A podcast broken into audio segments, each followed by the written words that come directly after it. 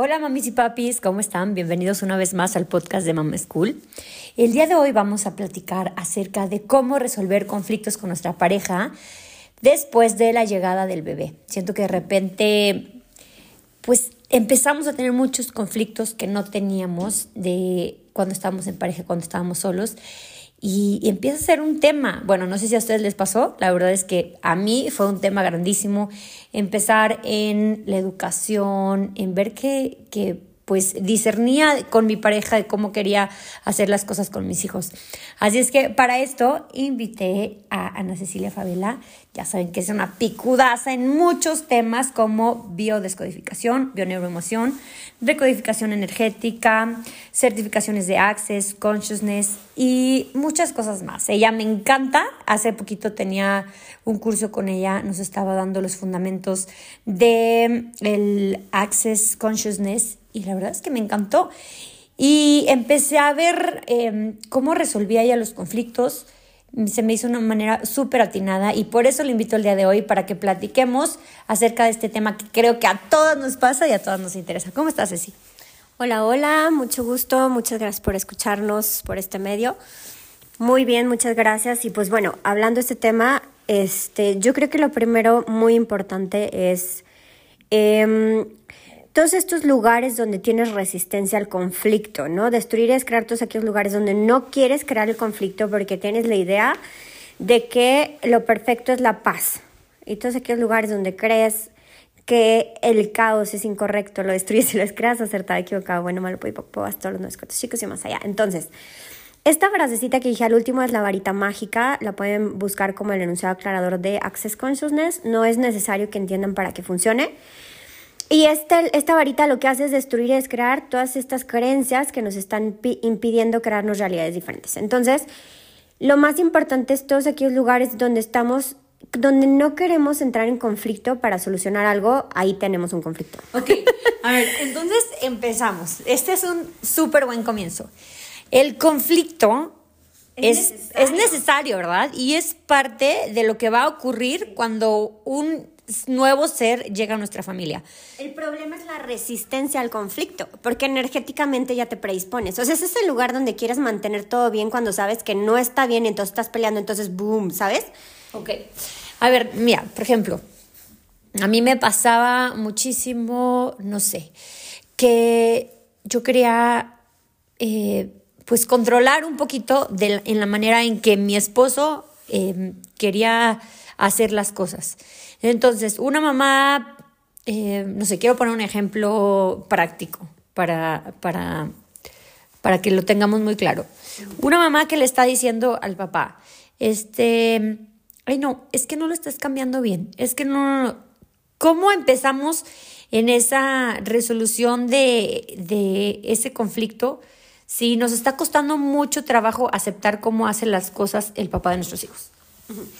Lo primero es bajar las barreras, o sea, es estar en la permisión de que el otro sea lo que es, ¿no? Entonces es escuchar, ver realmente cuál es su punto de vista, porque muchas veces la confrontación, estos de aquellos lugares donde también no estás en la permisión de tener ese conflicto para llegar a un acuerdo.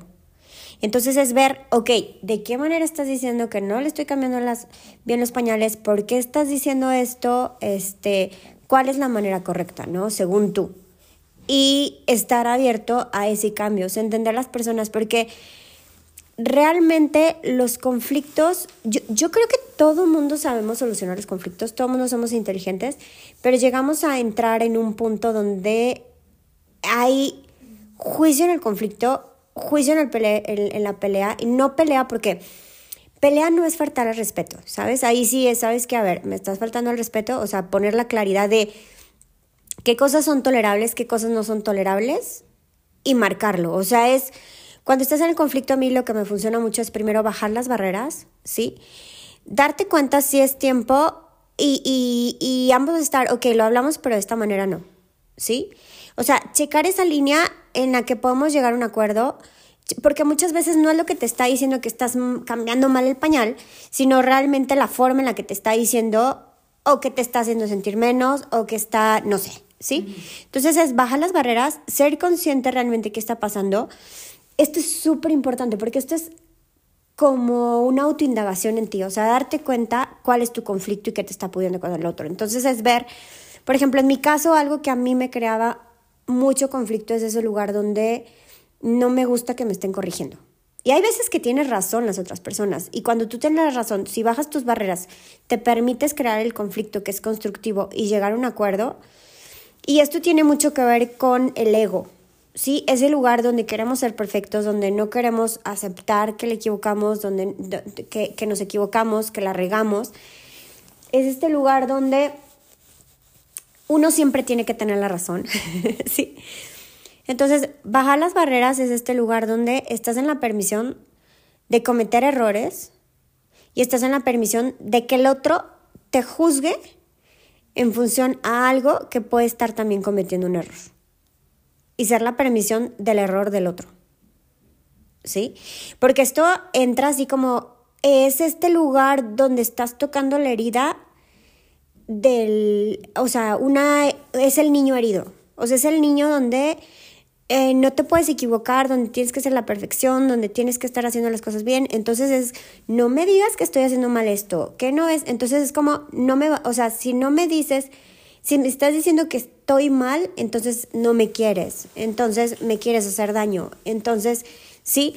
Entonces, cuando tocas este punto o cuando sientes que el hecho de que alguien te corrija, de que alguien te diga algo que no está haciendo bien, entra, eh, eh pones tú tu barrera en, sentido de sentirte menos, ahí es cuando empieza algo que ya más allá de lo que sea, se torna algo emocional, ¿sí?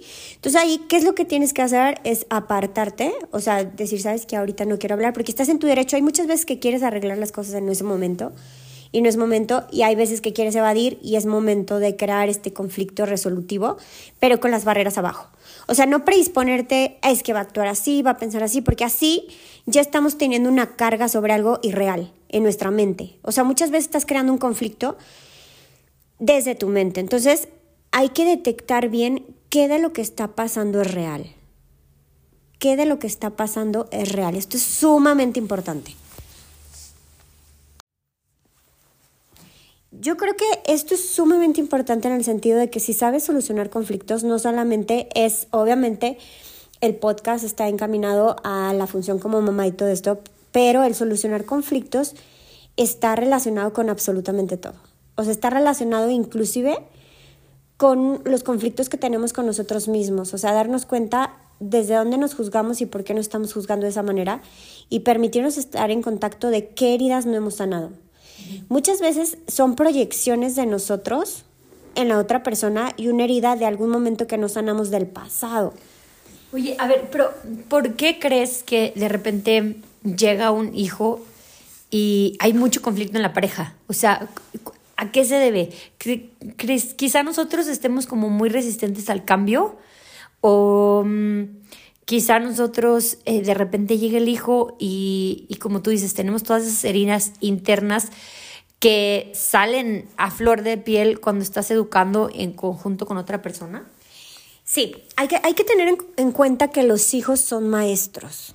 Son maestros en el sentido de que son espejos y vienen a, reflejarnos y ayudarnos a sanar cosas. E inclusive directamente nosotros queremos que lo que no tuvimos lo tenga el hijo. El conflicto que nosotros pasamos no lo pase el hijo. Entonces, estamos sanando a través del hijo. O sea, a mí me queda muy en claro, inclusive un, un conflicto personal que yo tenía, este, era que mi esposo era como, ¿y por qué no juegas con la niña? ¿No? Cuando yo entendí y aprendí a escuchar, yo me di cuenta eh, y se lo hice ver, le dije, ¿sabes qué? Es que para ti es muy importante el juego. Y, y hablando, me caí en cuenta de que con él no habían jugado, ¿sí? Entonces, cuando hablamos nosotros, hablamos a través de nuestra experiencia y, y era, obviamente su, su forma era como a fuerza, porque yo no lo hacía, ¿no? Era como, es que tienes que jugar con ella, es que no sé qué, y para mí yo era como, bueno, este, están las niñas, están jugando el juego, lo tienen entre ellas, porque yo tengo que jugar con ella, ¿no? Entonces, este lugar donde se está sanando el vacío de la carencia de, porque no es, no es la falta de juego, porque el juego lo tenía. El juego lo tenía con papá, el juego lo tiene con la hermana, pero es esa falta y esa carencia de yo quiero que mi mamá juegue conmigo. ¿Ok? Entonces, cuando tú bajas las barreras y te permites escuchar más allá de qué está pasando, Claro. es cuando te das cuenta y ves este punto de cómo los niños nos están enseñando, cómo los niños sanan esas heridas, cómo uno quiere o para una persona es importante en función a que a una experiencia. Hay que, hay que tomar mucha conciencia que los juicios que nosotros ponemos ante las situaciones es en función a nuestra experiencia de vida. claro. Sí, en Sí, o sea, no es que esté mal ni que esté bien que tú juegas o que no juegas, sino es que para su juicio y su experiencia, a él le había faltado eso y él sentía que, que quería que tú, es- que tú llenaras ese vacío en su niña. Ajá, cuando tú tomas conciencia de eso se desprograma. ¿Sí? Cuando tú tomas conciencia y dices, a ver, ya no está haciendo falta el juego, realmente, y aquí habría que ver, o sea, por ejemplo, si fuera una consulta como tal, yo lo quería saber, ¿cuándo y qué implicó y qué carencia hubo a partir, porque ahí hubo un conflicto. O sea, a mí de lo que me está hablando esta situación de la importancia del juego es existe un conflicto que causó una herida emocional muy fuerte en torno a la falta de ese juego. No sé, o sea, te voy a inventar una historia. No, no, Digamos- esta es una historia. A ver, esta es la historia mía. Ajá. Yo tenía súper conflicto con mi esposo que siempre le, o sea, como que no respeta que yo quería darle azúcar a mis hijos hasta los dos años, ¿no? Porque, mm, no sé, o sea, no he, no he resuelto el conflicto. Y yo decía, pero ¿por qué? O sea, por, como que, ¿por qué le, le causa... Ay, mira, se está riendo. ¿Por qué le causa como darle, sabes? Y ni les pide, o sea, son bebés que whatever les da igual el dulce. Pero, pero yo decía, pero ¿por qué no puede respetar como que esa ideología mía de que quiero que mis niños, eh, pues no coman azúcar hasta los dos años? Y aquí es respetar, porque chécate, la- el azúcar, y ah, vamos a meternos aquí un poquito en biodescodificación. Todas las cosas nos hablan, las enfermedades nos hablan, los actos nos hablan, hay bioneuroemoción, biodescodificación, ¿sí? El azúcar, la gente que tiene diabetes, ¿sí? Y le hace daño el azúcar, es por un conflicto emocional de falta de dulzura. Entonces aquí lo que estamos viendo, bueno, lo que yo percibo de lo que está pasando en esta situación es este lugar donde el, el azúcar es el cariño e inconscientemente el ser humano maneja información. Entonces, si, si Como tú- que es su manera de, dar, de expresar cariño, o sea, Sí.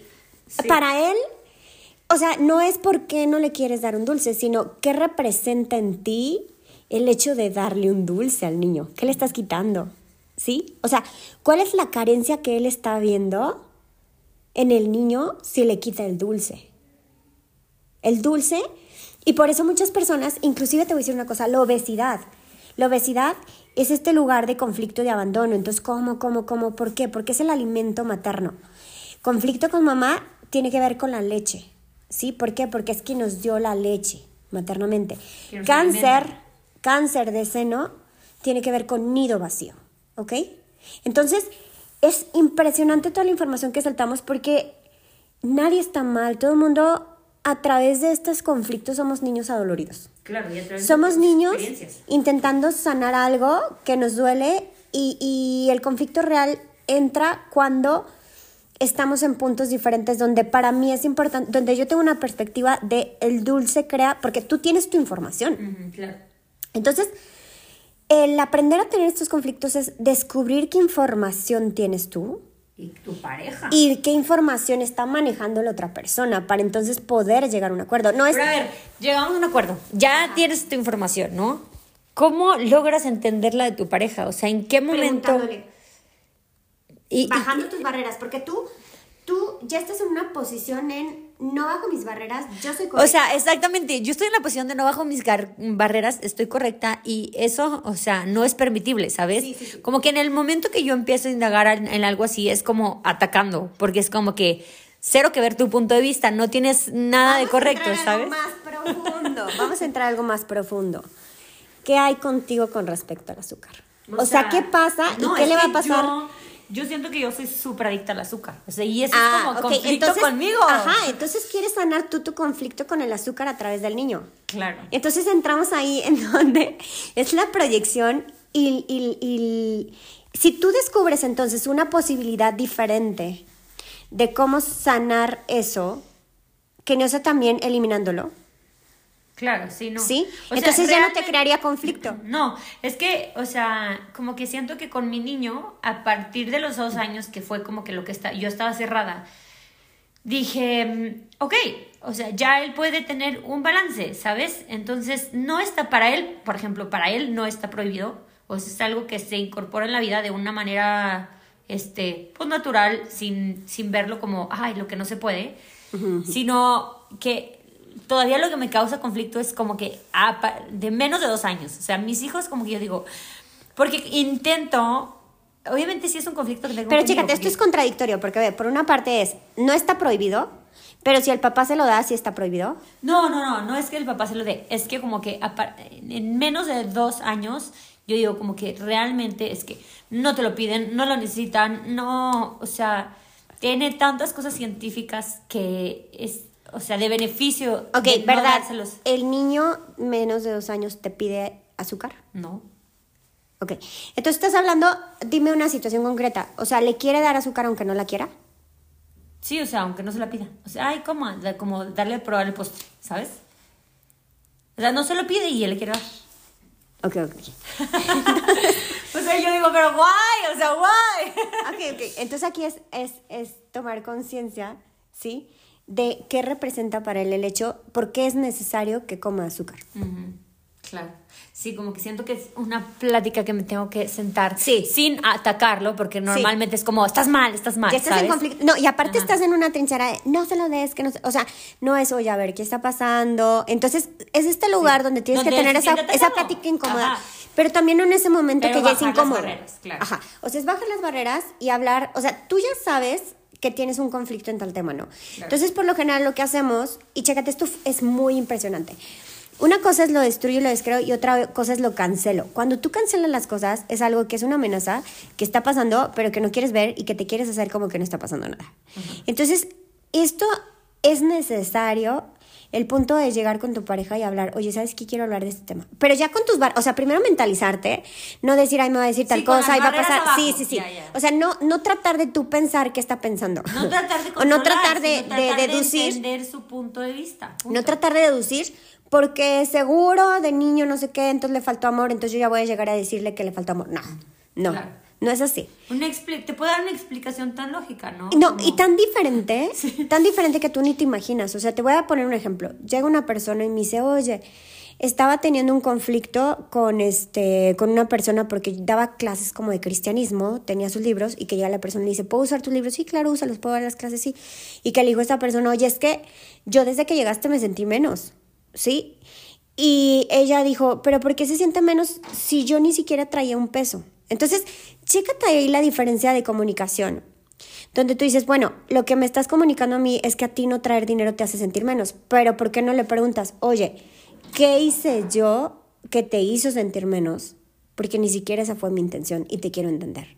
¿Te fijas qué diferente? O sea, cuando tienes las barreras arriba es cuando estás suponiendo que la gente dice cosas que no existe y esa es tu información que estás mezclando con la demás persona. Entonces, para, para entender y poder descubrir qué está pasando es no predisponerte, no llegar con información, decir, a ver, ¿cuál es tu carencia? ¿Cuál es? No, no decirle así cuál es tu carencia, sino escuchar, oye, ¿Qué necesitas?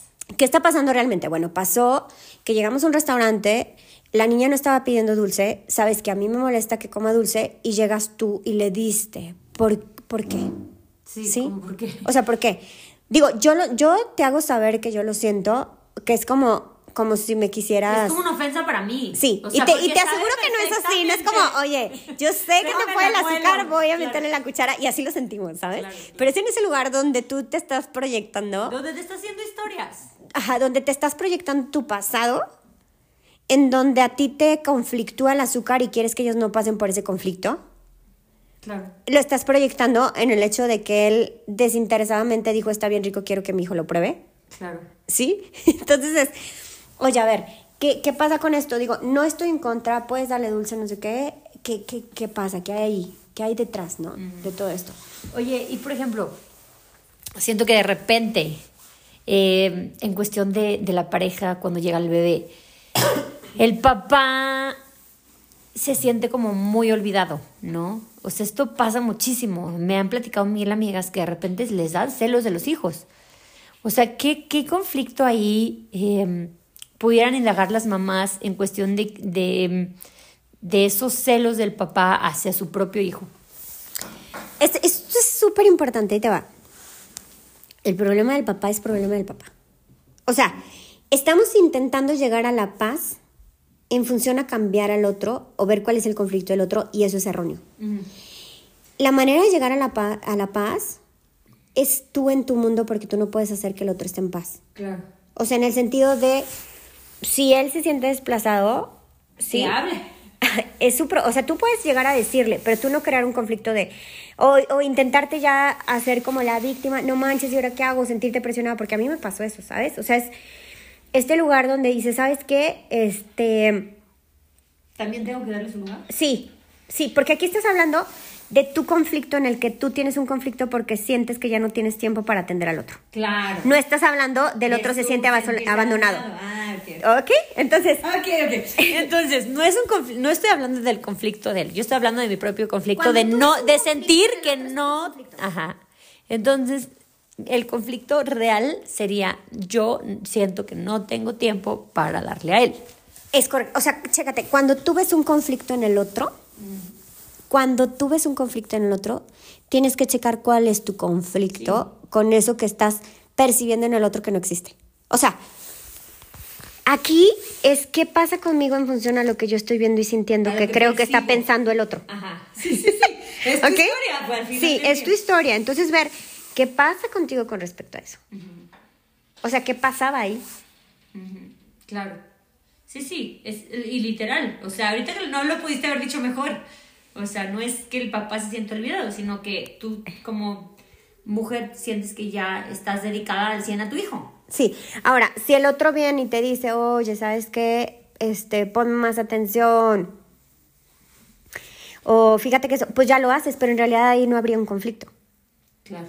Más bien se solucionó el asunto. Sí, ya llegó, ya te dijo, ya lo solucionó, él lo solucionó. El problema es cuando nosotros creamos conflictos o estamos intentando ponernos en los zapatos del otro, porque en realidad estamos viendo con nuestra, con nuestra visión. Claro. Es imposible no saber qué estamos, qué está pensando el otro. Es correcto. Y siempre creemos que lo que nosotros pensamos que está pensando el otro es real. A ver, entonces. Ese, ese es el segundo, ese es el error creer que lo que nosotros creemos que está pensando el otro es correcto. Claro. Bajar las barreras es ser real con lo que está pasando, no meter información. Porque vuelta lo mismo es, es que me está fregando porque le está dando la cuchara con, el azúcar. Es que este está, em, ¿cómo se llama? Porque te sientes agredida y los tomas como una agresión, pero en realidad nadie te agrede. Nadie es personal. O sea, realmente los seres humanos somos amor. ¿sabes? No entendemos si nos daña una situación desde nuestra perspectiva, efectivamente. Pero entonces aquí hay que ver cuál es nuestra perspectiva que está creando el conflicto en el hecho.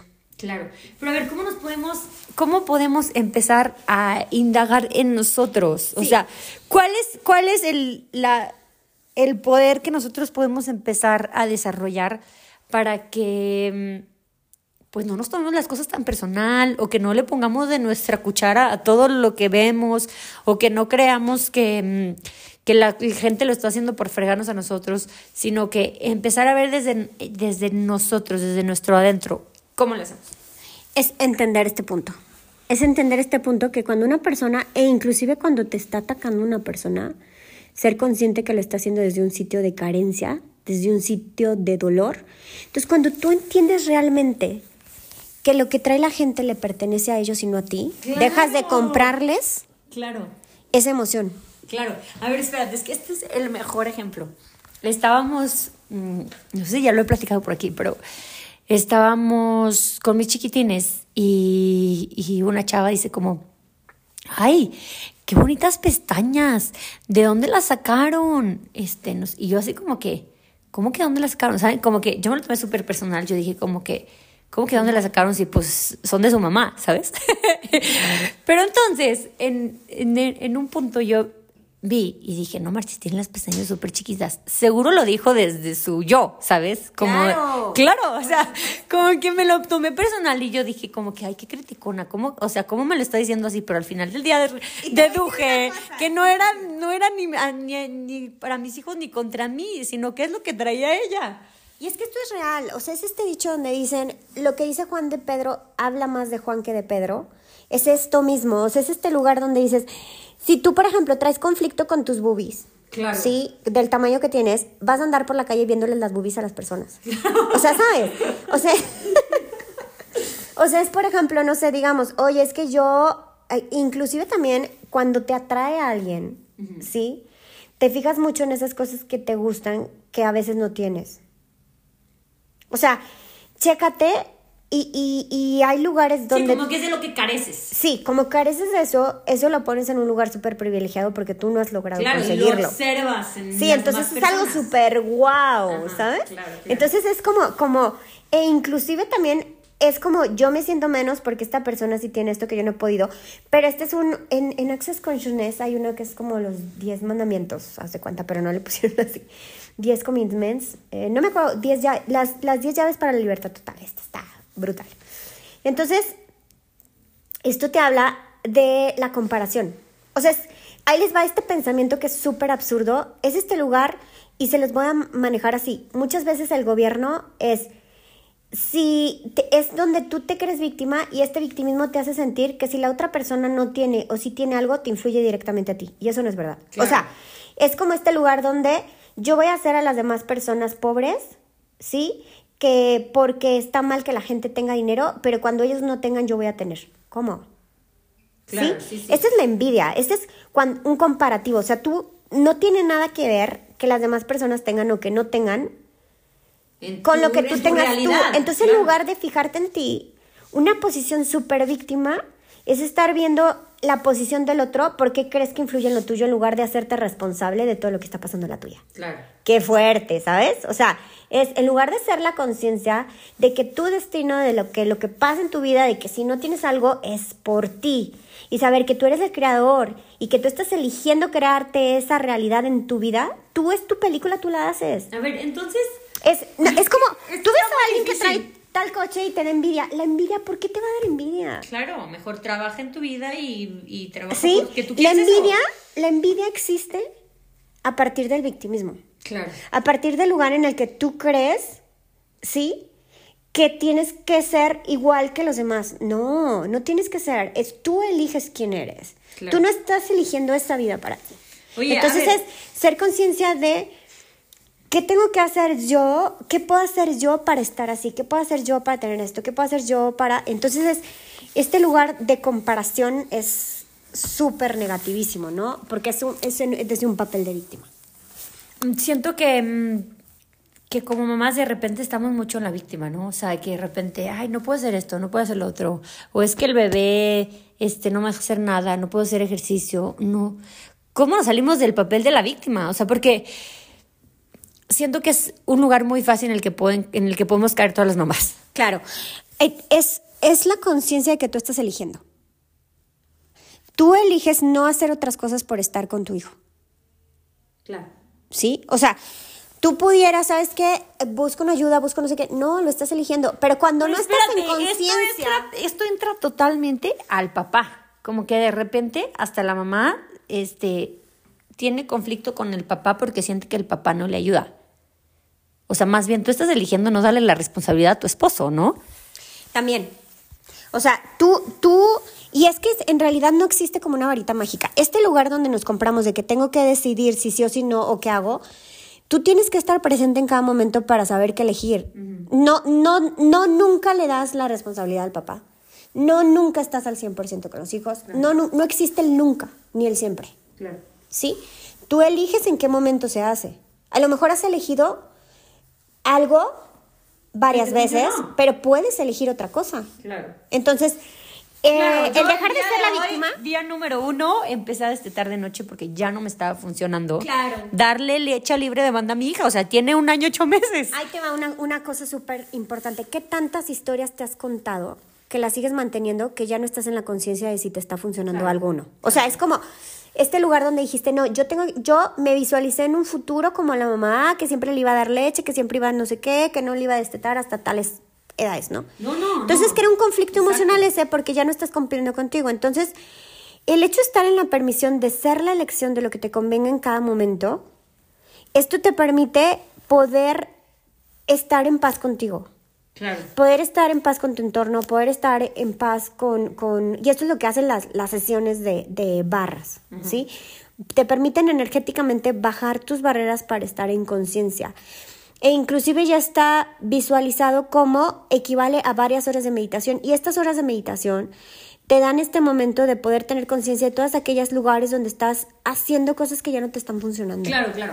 Justo, o sea, el ¿qué, qué día fue? El viernes se despertó mi niña, se despertó mi niño, se despertó mi niña, él tenía que dar leche, se despertó mi niño. O sea, llegué a mi cama y dije, ah, o sea, literal me puse a gritar, o sea, a sacar la energía de que estrés. Y yo dije, ya, hasta aquí. Martes, em, literal, empiezo con el destete de noche porque necesito dormir. Y fue yo permitirme decir, hasta aquí me funcionó, hasta aquí, porque en un punto yo dije, ay, qué padre, es el momento donde disfruto a mi niña en la noche, ya tengo a mi niño, la verdad es que ya no le dedico ese tiempo completo a que le, de- que le pude dedicar a mi hijo, que fue este, pues él solito, y se lo quiero dedicar a mi niña, pues no, ahorita ya no me está funcionando, ya llegué hasta el desborde y dije, a ver, voy, me permitir ser la elección de que necesito dormir para que me regrese la paz y ser una mejor mamá. Y, y la verdad es que se, siente muy bien. Hoy dormí seis horas corridas en lugar de estarme despertando cada hora. O sea, literal. ¿Sabes, ¿Sabes qué también pasa mucho esto de este lugar donde quieres, este, tú percibes, percibes para elegir qué te está funcionando, qué no te está funcionando, qué te va a contribuir más. Entonces este lugar donde intentas meter cabeza a lo que haces es donde ya no cuadra, porque si tú le metes cabeza, no, pues lo mejor sería que este, le estés dando más porque la leche es muy buena, porque, a ver, no, no, no, no, es que te es a ti funciona. Nadie puede percibir el 100% energético de lo que está pasando contigo, de lo que está pasando con tu cuerpo, de lo que está pasando con tu relación, de lo que está pasando con, contigo al día a día, del cansancio que estás teniendo, del, no sé, todos los factores que existan, que a lo mejor trabajas y a lo mejor, pero sí, si llegas simplemente y pones un escenario donde, que es mejor darle o no darle, pues por supuesto. Entonces, nadie va a saber ni va a poder percibir la situación como tú. Entonces, el punto de estar tratando de justificarlo es ese lugar donde estás cediendo tu poder y es ese lugar donde sientes que alguien más tiene que decidir qué es correcto, donde escuchas a todas las personas. Nadie más sabe qué es correcto más que tú. Entonces, es súper importante tener este empoderamiento personal de que nadie te puede hacer sentir menos, de que nadie va a entender lo que estás sintiendo, de que nadie va a saber por qué estás eligiendo más que tú. Y ahí tú eres correcta, siempre vas a ser correcta. Y además es no, no darle el poder a esas opiniones externas. A ¿no? nadie, Porque a de nadie. repente empiezas a elegir conforme lo que te está diciendo la gente que es mejor. Pero pues la gente que sabe que es lo mejor para ti, realmente. Y es este lugar donde, ay, no quiero ser la mala ante los ojos porque si la gente ha de decir que lo bueno es dar leche. No, a ver. Entonces, ¿qué tomaría que te permitiera ser la mala ante los ojos de las demás personas? Claro. Porque tú sabes que estás viviendo, tú sabes cuál es la situación real. Obviamente para alguien lo que tú haces puede ser bueno, para alguien puede ser malo, pero eso no es importante. Claro. Eso no es importante. Y es este lugar de víctima de, fíjate, me decían hace poquito, eh, de una persona que había fallecido su mamá y que tenía una comunicación más directa con su mamá en el entendido de que somos mucho más que un cuerpo, ¿no? Este es todo un tema aparte. Entonces era como, como, como, oye, es que deberías de estar triste para que te sientas bien. ¿Sabes? Se murió, Porque lo correcto, lo correcto si se muere alguien es que no debes estar bien. O sea, qué fuerte. ¿Por qué? Porque tienes que seguir con el protocolo. Entonces es, ahí es- te ponen en la posición de o me elijo a mí o te elijo a ti. ¿Sí? O me elijo a mí en yo querer estar bien y en yo saber qué es correcto lo que mi sentir, ¿sí? O te elijo a ti por como tú me quieres ver que debería estar en función a lo que es correcto, que se supone que la situación dicta, porque lo correcto es que yo esté llorando. Porque si no lloro, entonces porque no quise a mi madre. Qué fuerte, ¿sabes? O sea, entonces es este lugar donde tú sabes que es lo correcto, tú sabes si seguirle dando leche es lo correcto, tú sabes si darte tu espacio es lo correcto. Entonces este lugar donde te hace sentir mal es, eh, no importa, donde tú le estás dando poder a la palabra del otro por sentirte víctima y tú sabes qué es, ¿sí?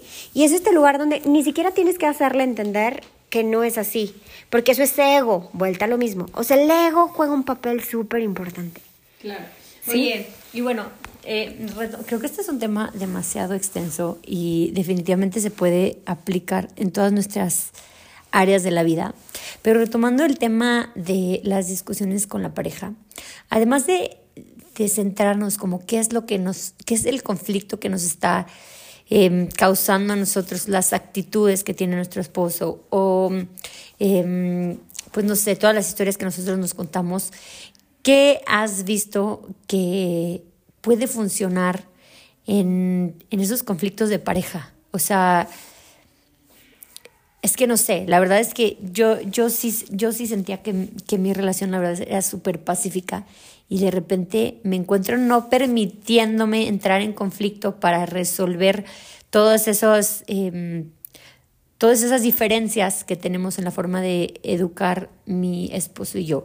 ¿Cómo podemos como darnos ese chance de, permitirle al otro de estar en lo correcto. Básicamente es llegando a acuerdos. O sea, muchas veces lo que hacemos es evadir el conflicto en lugar de tener un conflicto que llegue a una solución de acuerdos. O sea, si para él es importante el dar azúcar y para ti es importante no darlo, decir, bueno, vamos a llegar a un acuerdo cuando sí, cuando no. ¿Sí? Pero esto es algo que si no lo hablas por evitar un conflicto, pues está esto latente, porque estás evadiendo. No, y hay mil, o sea, pueden haber mil cosas, ¿no? Como, no sé, ¿cuánto tiempo pueden ver la tele? O sí. en dónde vamos a pasar Navidad con los niños porque los papás o los suegros quieren ver todos a los niños.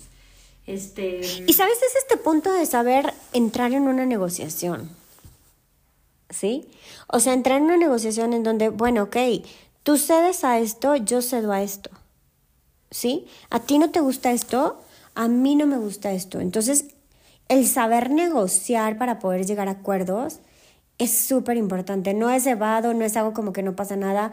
Eh, mm, mm, veo que me estás diciendo algo, pero no te hago caso para seguirme saliendo yo con la mía de seguirle no dando azúcar.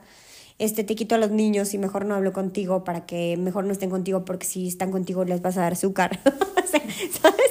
O sea, es, este lugar donde hay que hablar todas estas cosas que no te están gustando, todas estas actitudes que no te están gustando, todos estos puntos, simplemente verlos como, como puntos, o sea, hacer tu lista y en este lugar de paz y de, de barreras abajo, decir, a ver, pasa esta situación, ¿sí? O sea, supongamos, yo ya tengo constantemente el tema de que si juego, que si no juego, que si no sé qué, que si no sé qué tanto, ok.